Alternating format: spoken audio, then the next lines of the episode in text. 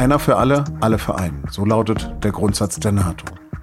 US-Präsidentschaftsbewerber Donald Trump hat diese Beistandspflicht dramatisch in Frage gestellt. Er spielt quasi damit aus innenpolitischen Gründen, weil seine Wähler in dem Eindruck leben, dass viele, viele Staaten der Welt auf Kosten der USA leben.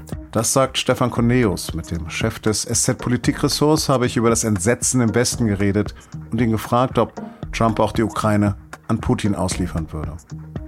Sie hören auf den Punkt den Nachrichtenpodcast der Süddeutschen Zeitung. Am Mikro ist Lars Langenau. Welcome. Es sind noch fast neun Monate bis zur Wahl in den USA und Donald Trump ist noch nicht einmal offiziell der Kandidat der US-Republikaner. Trotzdem läuft er schon auf Hochtouren. Vor jubelnden Anhängern in South Carolina hat er am Samstag US-Präsident Joe Biden als geistig nicht zurechnungsfähig bezeichnet. Das sei Biden ja gerade auch von einem Sonderermittler attestiert worden. Und dann hat Trump Folgendes gesagt, was die Staats- und Regierungschefs der NATO-Mitglieder in helle Aufregung versetzt hat. They asked me that question. One of the presidents of a big country stood up and said, Well, sir, uh, if we don't pay and we're attacked by Russia, will you protect us? I said, You didn't pay? You're delinquent? He said, Yes, let's say that happened. No, I would not protect you. In fact, I would encourage them to do whatever the hell they want. You got to pay. You got to pay your bills. Der Präsident eines großen Landes habe ihn einmal gefragt, sagt Trump da, ob die USA dieses Land auch dann noch vor Russland beschützen würden, wenn es für seine Verteidigung nicht genug Geld ausgebe. Er habe das verneint und gesagt, dass er vielmehr Russland, Zitat, sogar dazu ermutigen würde, zu tun, was auch immer zur Hölle sie wollen. Das ist America First in Reinform. Das Weiße Haus hat diese Sätze ungeheuerlich, vollkommen verrückt und gefährlich genannt. Das ermutige Angriffe eines mörderischen Regimes auf unsere engsten Alliierten. Trumps innerparteiliche Konkurrentin bei den Republikanern, Nikki Haley, hat empört gesagt, dass man sich nicht auf die Seite eines Verbrechers schlägt. NATO-Generalsekretär Stoltenberg hat gewarnt, dass Trumps Ideen unsere gesamte Sicherheit untergraben würden. Bundespräsident Steinmeier nennt es verantwortungslos. Und EU-Ratspräsident Michel hat kritisiert, dass Trumps Verhalten nur einen diene, Wladimir Putin. Dabei hat Trump das so ähnlich schon öfters gesagt, nur eben nicht in dieser Klarheit. Meinen Kollegen Stefan Cornelius habe ich deshalb zunächst gefragt, ob das nicht eine seiner typischen Provokationen sei und ob man dann überhaupt über dieses Stöckchen springen sollte. Ja, Trump ist das wandelnde Stöckchen und dennoch muss man diesmal springen, beziehungsweise man muss reagieren, denn was der Ex-Präsident und in seinen Augen auch nächster Präsident sagt, ist schon unerhört. Das gab es noch nie, dass ein so bedeutsamer Mann aus, den, aus der amerikanischen Politik Russland faktisch auffordert, die Verbündeten anzugreifen. Das ist eine Unerhörtheit, hat natürlich die Empörung ausgelöst, die es auslösen sollte. Aber man muss vor allem Trump klar machen, dass er hier ein Terrain betritt, das streng verboten ist. Zunächst nochmal, ist das denn nur eine Anekdote oder welches Land mag Trump denn damit gemeint haben?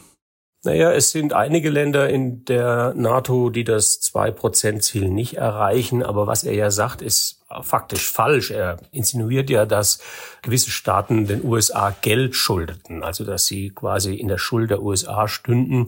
Das kann man politisch so sehen, weil die USA eine Schutzverantwortung übernommen haben für diese Staaten und diese Staaten selbst ihrem eigenen Schutz nicht gerecht werden.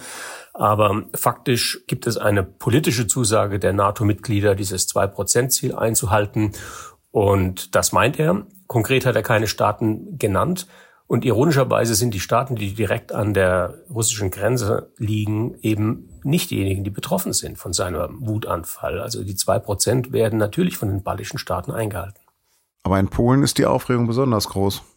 Polen ist natürlich enorm empört und Polen hat ein historisches Trauma. Polen weiß, dass es verraten wurde, sowohl vom Westen wie auch von Russland.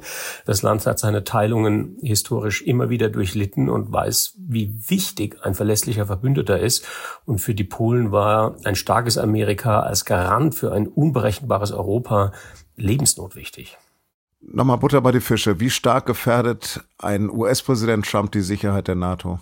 Trump hat mit seiner Aussage klargemacht, dass er zum Beistandsversprechen der NATO nicht mehr stehen würde. Trump hat gesagt, Amerika ist nicht zuständig für die Sicherheit seiner Verbündeten. Die Verbündeten müssen für sich selbst sorgen. Und im Prinzip ist es der Willkür seiner Entscheidung überlassen, einen potenziellen Feind abzuschrecken oder nicht oder gar bei einem Überfall, bei einer beim Angriff auf ein NATO-Mitglied zu reagieren. Das heißt, die ganze Grundlage der NATO, die Idee, einer für alle, alle für einen, das Beistandsversprechen der Artikel 5, all das ist dann plötzlich in die Tonne gekloppt. Und Trump steht nonchalant über dieser Angelegenheit. Er spielt quasi damit aus innenpolitischen Gründen, weil seine Wähler in dem Eindruck leben, dass viele, viele Staaten der Welt auf Kosten der USA leben.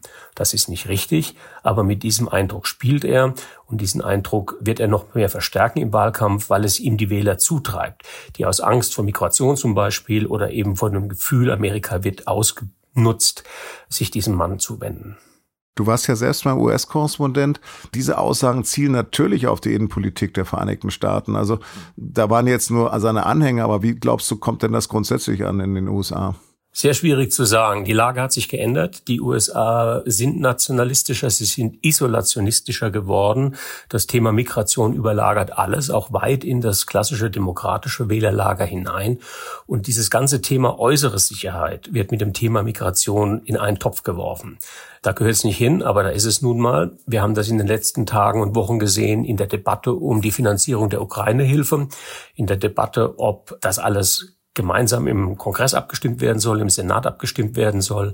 Trump nutzt diese Stimmung. Er schürt eine Angst vor einem unsichtbaren äußeren Feind und der sind in diesem Fall erstens die Migranten und zweitens diese unberechenbaren Verbündeten, die Amerika auf der Tasche liegen und das Land von den eigentlichen Pflichten abhalten, nämlich die Südgrenze zu schützen.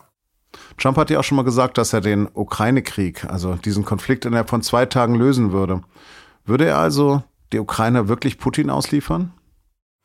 Er wird sie wahrscheinlich in den besetzten Gebieten dem äh, russischen Staat ausliefern. Das heißt, er würde sie aufgeben und sie zwingen, ähm, die Annexion anzuerkennen. Ob er gleichzeitig dann dem Rest der Ukraine Sicherheitsgarantien geben würde, sagt er nicht. Ich glaube auch nicht, dass er in unseren Kategorien rational handelt oder denkt, dass er also sagt, ja, dieses Gebiet ist verloren, wir müssen jetzt gucken, was für einen Deal wir daraus kriegen, sondern es geht ihm vor allem erstmal um die Unberechenbarkeit, um seine Alleinstellung, um die Tatsache, dass er plötzlich wie er wie das Rumpelstilzchen durch die Szene hupft und unberechenbar bleibt, auch übrigens Putin gegenüber, der ja durchaus Respekt vor diesem vor diesem Präsidenten hatte. Es kursiert in den USA ein vulgärer Witz, dass man dort nur die Wahl habe zwischen einem Idioten und einem Kriminellen. So jedenfalls würden die beiden Lager den Kandidaten des jeweils anderen Lagers wahrnehmen. Wie siehst denn du das? Ja, ich würde mir jetzt diese Charakteristik nicht zu eigen machen. Man kann auch sagen, Trump ist beides, ein Idioten und ein Krimineller, aber das sind jetzt nicht die Kategorien. Die spielen ja schon alle auf ähm, einer sehr komplexen Klaviatur. Der Trump ist ein enorm instinktsicherer Wahlkämpfer und er weiß, die Massen zu mobilisieren. Ich bin im Moment gar nicht mal so pessimistisch. Er ist so radikal, jetzt schon zu einem sehr, sehr frühen Zeitpunkt in der Kampagne, dass man gar nicht weiß, wo er sich noch hinentwickeln äh, möchte bis November. Und man darf auch nicht unterschätzen, diese Form von Radikalität stößt auch immer noch genügend Wähler in den USA ab. Und sie trägt zur Mobilisierung bei. Das, was er jetzt zur NATO gesagt hat, wird auch sehr, sehr viele Menschen in Amerika erschrecken. Selbst wenn sie vielleicht ein geringeres Gefühl haben für Außenpolitik und die Bedeutung. Aber sowas zu tun, ein Land quasi oder Verbündete dem Feind auszuliefern, das versteht man auch in Kansas oder in Oklahoma. Und das wird auch viele Leute dazu bringen, zu sagen, Mensch, diesen Trump kann ich vielleicht doch nicht wählen. Und dann gehe ich doch mal auf Nummer sicher. Herzlichen Dank. Bitte.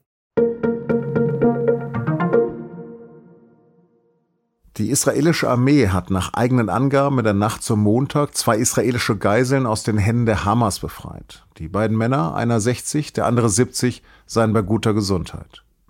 Bei der waghalsigen Befreiungsaktion kam es zu einem heftigen Schusswechsel, bei dem auch Dutzende Palästinenser getötet und verletzt worden sein sollen. Aktuell ist CDU-Chef und Oppositionsführer Friedrich Merz zu Besuch in Israel. Er hat dabei gesagt, dass sein Eindruck ist, dass Israel alles tue, um die palästinensische Zivilbevölkerung zu schützen. Merz hat der israelischen Regierung volle Unterstützung der CDU bei ihrem Vorgehen im Gazastreifen zugesichert. Bei der erwarteten Offensive der israelischen Armee rund um die im Süden gelegene Stadt Rafah wird mit hohen zivilen Opferzahlen gerechnet und mit einer weiteren Verschärfung der bereits katastrophalen humanitären Situation. Berlin hatte am Sonntag die Bundestagswahl 2021 noch einmal wiederholt. Damals war es ja zu organisatorischen Pannen gekommen, weil es zum Beispiel zu wenig Stimmzettel gab. Diesmal lief alles glatt. Die Beteiligung war aber eher mau. Bereits im Vorfeld war klar, dass die Wahl an den Mehrheitsverhältnissen im Bundestag rechnerisch nichts verändern wird.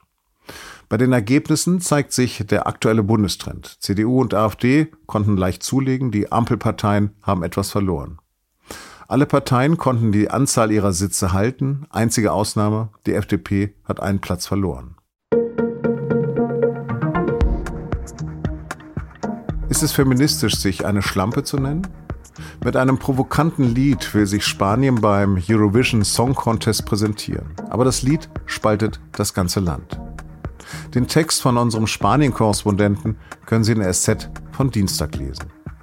Redaktionsschluss für Auf dem Punkt war 16 Uhr. Produziert hat die Sendung Emanuel Pedersen. Vielen Dank fürs Zuhören und bis morgen.